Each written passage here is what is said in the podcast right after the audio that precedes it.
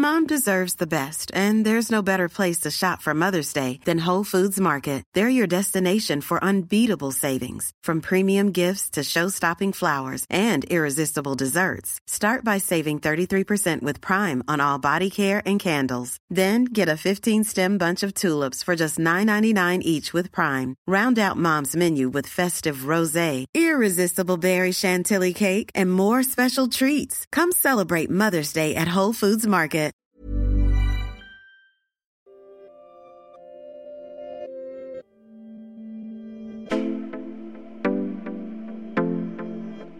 Quand je suis arrivée pour la première fois dans ce pays, je n'avais nullement l'idée d'entrer dans le monde du cinéma, bien que j'ai été attachée à la Maison Gaumont à Paris depuis ses débuts. J'ignorais la langue, les coutumes et les conditions de vie ici. Voilà, tel que le raconte Alice Guy à Victor Bachy dans le livre La première femme cinéaste du monde, son arrivée en Amérique. Nous sommes en 1907. 4 heures du matin, sur son paquebot en pleine traversée de l'Atlantique, Alice Guy ne pourrait pas dire quel jour on est tant cette traversée lui semble interminable. Elle a le mal de mer. Elle sort sur le pont du paquebot, une nuit sans lune, une brume épaisse, mais on distingue enfin des lumières au loin, des gratte-ciel, et bientôt la statue de la liberté. Autour d'Alice, on crie, on applaudit, on se réjouit. Alice ne parle pas l'anglais, elle n'a pas envie d'être là. Les studios Gaumont, les équipes de tournage, les comédiens lui manquent déjà. Pourtant, les policiers d'Ellis Island ne se montrent pas désagréables avec Alice et Herbert Blaché, son tout nouveau mari, qui a près de 10 ans de moins qu'elle. Ils semblent être les candidats idéaux à l'immigration. Le couple remplit le formulaire qu'on leur donne, les questions leur semblent absurdes. Oui, leur casier judiciaire est vierge, non, ils ne sont pas bigames. Tout est nouveau pour Alice. À Broadway, des centaines de passants se bousculent. Elle croit à une révolution. C'est simplement l'heure de pointe. Après quelques jours à New York, il faut partir pour Cleveland, dans le Midwest, sur les rives du lac Erie. C'est là que les clients de Gaumont résident. Ils ont acquis le chronophone, cette machine qui tente de synchroniser le son et l'image.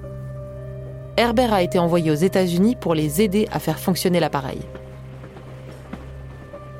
Encore 650 km de voyage, en train cette fois-ci. Alice a l'impression que tous les villages qu'elle traverse se ressemblent. Une grande épicerie, des bars, un hôtel avec une véranda où les hommes se balancent sur des rocking chairs, et ce paysage qui recommence sans cesse.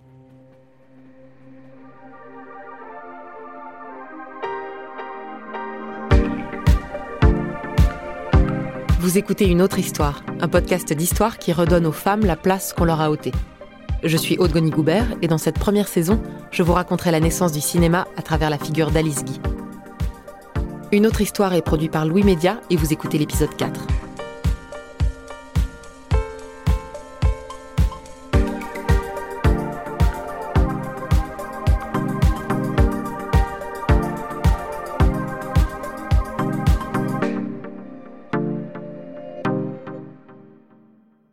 En 1907, la production cinématographique française est sans conteste la plus foisonnante au monde.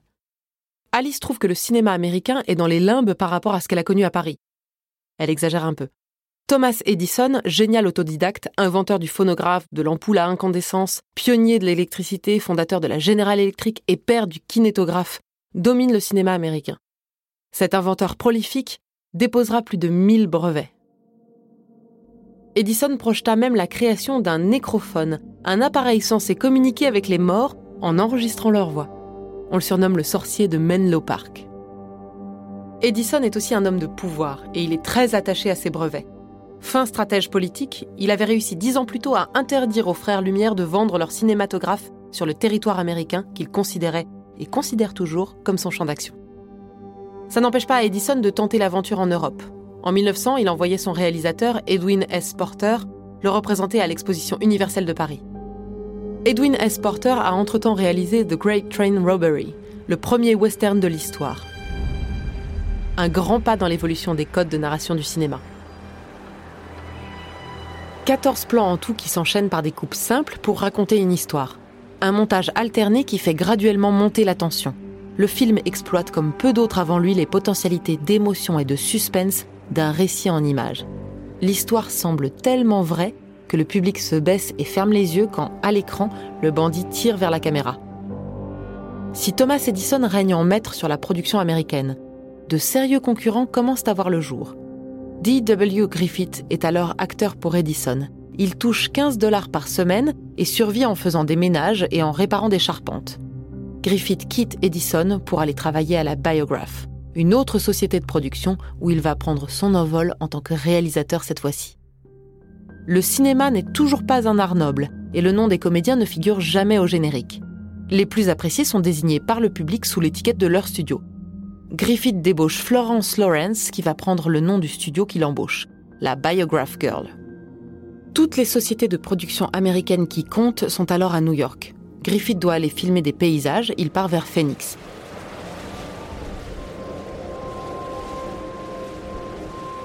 Mais la neige ne s'arrête pas. Le vent souffle terriblement fort et Griffith n'arrive pas à tourner les plans que la biographe lui a commandés. Il prend alors la route vers une colline éloignée déserte mais verdoyante, et qui a le mérite d'être ensoleillée toute l'année. Griffith est le premier à tourner à Hollywood. Alice dira de Griffith qu'il a été un des plus grands metteurs en scène des États-Unis pour le cinéma muet. Mais nous ne sommes qu'en 1910. Le cinéma américain est concentré à New York, Hollywood est une colline parsemée de ranchs et Alice est bloquée près d'un lac à Cleveland, au fin fond du Midwest. Cleveland, ça fait neuf mois qu'Herbert Blaché n'a pas touché un dollar de salaire. Alice a 34 ans. La vie dans le Midwest est douce, mais terriblement ennuyeuse pour celle qui a participé à la naissance du cinéma. Alice s'inscrit à l'Alliance française pour apprendre l'anglais. Elle adopte la robe à l'américaine, courte et plus pratique. Bientôt, elle accouche de sa première fille, Simone. C'est un grand bonheur pour le couple Guy Blaché, mais Alice n'en peut plus de ne pas travailler. Elle trépigne. Le cinéma lui manque terriblement. Elle est faite pour ça. Elle le dit à l'historien Victor Bachy dans La première femme cinéaste du monde. Il me semblait une honte pour moi de ne pas mettre à profit mon expérience pour en tirer quelque avantage. Les Américains qui ont acquis le brevet du chronophone donnent l'impression d'avoir complètement lâché l'affaire. Alice sait que Pathé a lancé des succursales aux États-Unis et qu'il fait des films américains. Elle écrit à Gaumont pour l'encourager à faire pareil. Mais Léon Gaumont décline. C'est un ingénieur, la production de films ne l'a jamais vraiment intéressé. En revanche, il est toujours obsédé par son chronophone. C'est ainsi qu'il construit à New York, dans le quartier de Flushing, qui correspondrait aujourd'hui au Queens, un studio pour les prises de vue du chronophone et le tirage de films. Il en confie la direction à Herbert. Alice suit son mari. Elle ne travaille toujours pas, mais elle est maintenant à New York, où le cinéma se fabrique. Les studios dans lesquels travaille Herbert ne sont pas toujours loués, ils sont parfois disponibles. Pour Alice, la tentation est trop forte, elle décide d'utiliser le studio Gaumont et de tourner des films. Pour faire des films et pour pouvoir les vendre, il faut une structure. Le 7 septembre 1910, Alice Guy fonde sa société de production américaine, la Solax.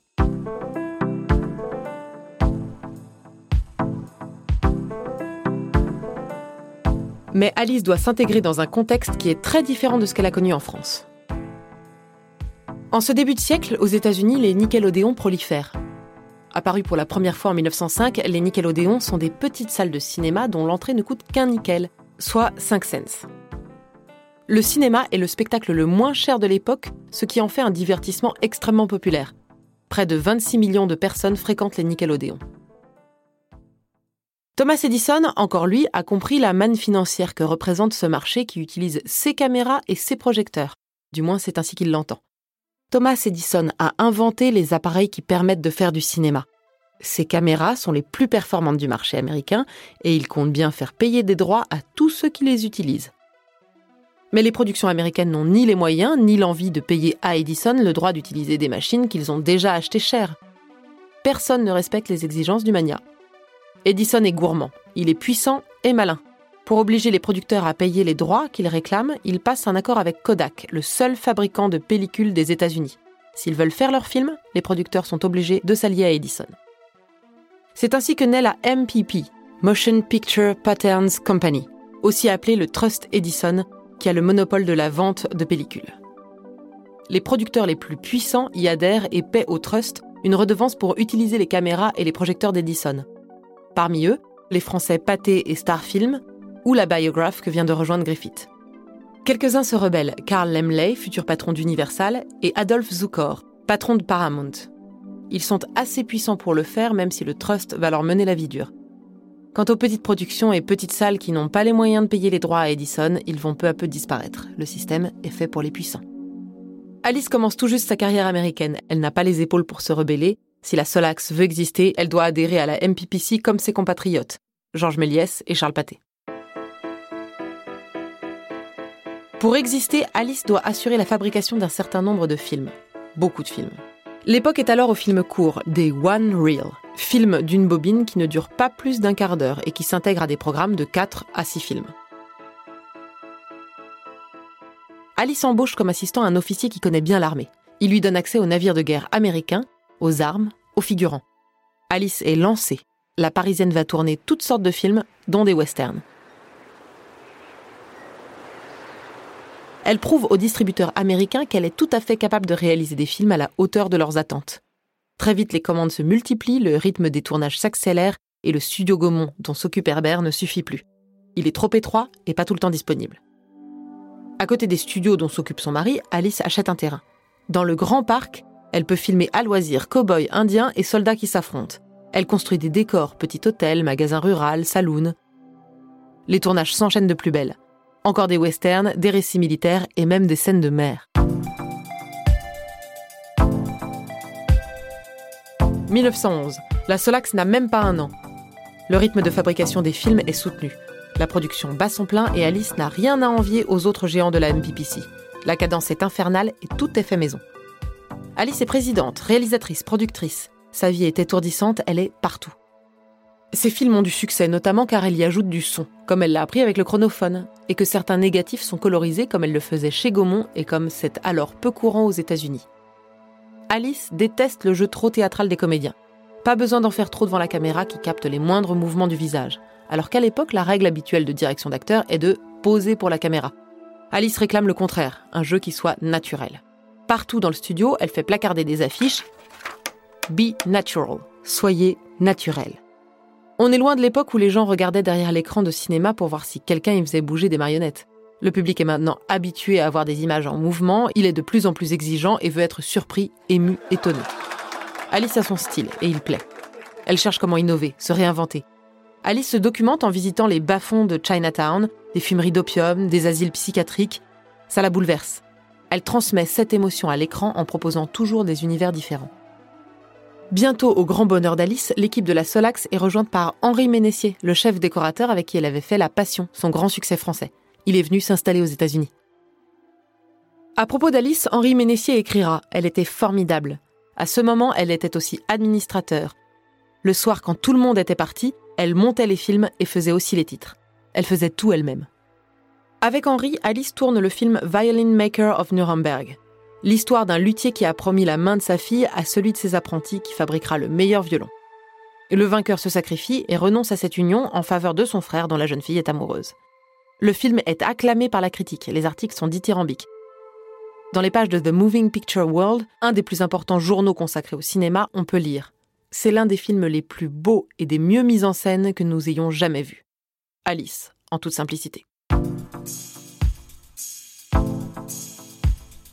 Mais en réalité, le cinéma n'a toujours pas gagné ses lettres de noblesse. Pour ceux qui ne sont pas du métier, le cinéma n'est associé ni au prestige, ni au statut social, ni au pouvoir, ni à l'argent. Et c'est une opportunité pour Alice et pour les femmes de l'époque. Il faut imaginer qu'au début des années 10, de nombreuses branches industrielles sont interdites aux femmes. Et c'est justement parce que le cinéma est considéré comme une industrie mineure et peu fructueuse que les femmes vont pouvoir s'y épanouir. Le cinéma leur doit beaucoup.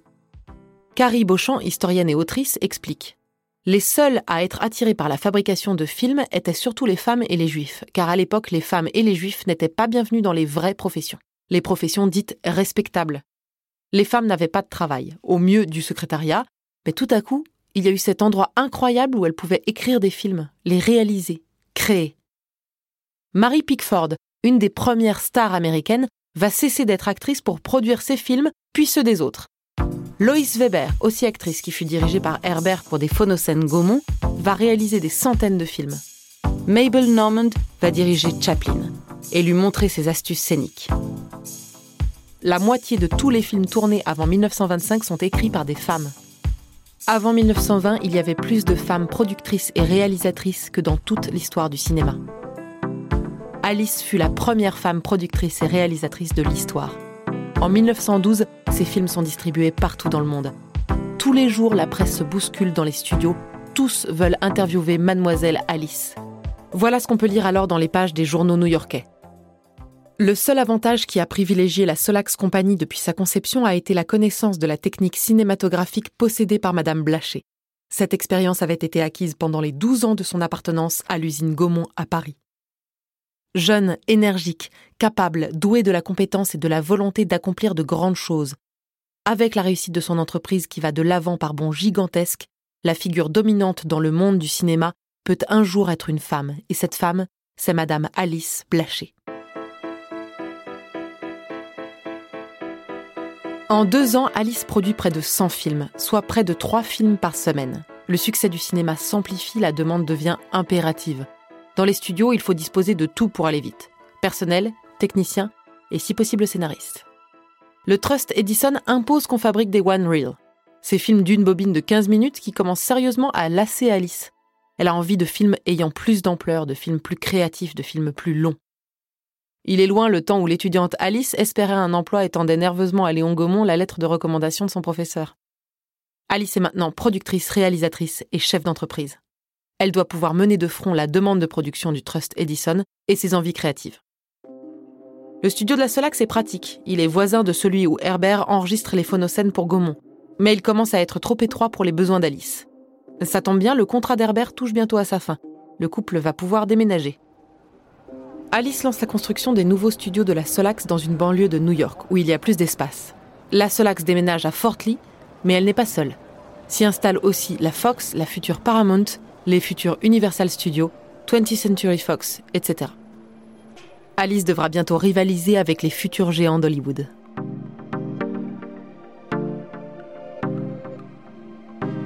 Je suis Aude Goubert et vous venez d'écouter le quatrième épisode d'une autre histoire, un podcast produit par Louis Média, le texte est de Yasmine Benkiran, la musique est de Raphaël Ankierman et les illustrations sont réalisées par Louise de Crozal.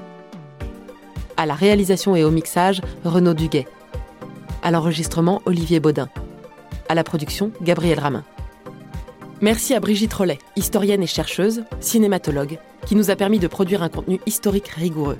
Brigitte Rollet est spécialiste des questions de genre et de sexualité au cinéma et notamment l'autrice de Femmes et cinéma, Sois belle et tais-toi, publiée en 2017 aux éditions Belin. Merci également à l'historienne Julie Verlaine qui nous a aiguillés dans nos recherches. Elle préside l'association Mnémosine qui œuvre au développement de l'histoire des femmes et du genre. Les citations d'Alice Guy utilisées dans cet épisode sont issues du livre La première femme cinéaste du monde de Victor Bachy. Elles sont lues par la comédienne Dominique Jacquet. Vous pouvez retrouver les références des ressources utilisées pour ce podcast sur notre site internet louismedia.com et sur nos réseaux sociaux at louismedia.